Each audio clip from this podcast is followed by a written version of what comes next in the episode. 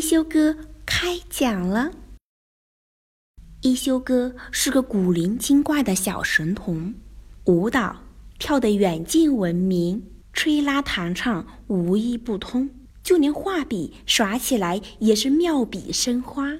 一天，一休哥从葫芦王那里得到一本宝书《艺术故事会》，书里记载了珍贵的艺术作品背后的故事。小朋友们，你们想知道是什么样的故事吗？听。一休哥开讲了，艺术家是怎样炼成的？一休哥讲述艺术家背后的故事。小朋友们，你们知道吗？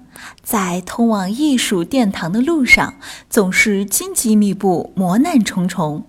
只有具备非凡的勇气和不屈的意志，才能最终到达。想知道古今中外的大艺术家们都经历了哪些困难，运用了哪些智慧，才最终成为影响人类艺术进程的名人巨匠吗？快让一休哥讲给你们听吧！不爱读书的米开朗基罗，米开朗基罗出生于名门望族，很小的时候母亲就去世了。因为种种原因，父亲把他寄养在了一个石匠家庭。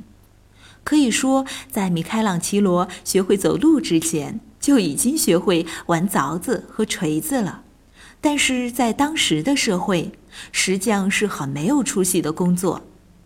父亲发现他喜欢玩石头以后，便把他接回来，找了一所学校，并希望他学会拉丁文和意大利文。成为一位光耀门楣的文学家，但是米开朗基罗却仍旧执着于雕塑，甚至为此潜心研究绘画。这可不行，绘画在当时也是很丢人的工作。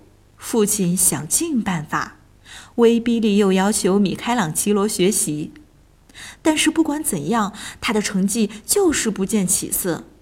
在一次又一次的失败后，父亲突然想通了：既然孩子喜欢画画和雕塑，那就由着他吧，不然孩子是不会感到幸福的。便给他找了个美术老师，由此米开朗基罗也走上了雕塑家之路。米开朗基罗的故事讲完了，在人生的道路上，总是会面临很多的选择。面对种种诱惑一定要坚定理想绝不放弃这样才能找到属于自己的人生。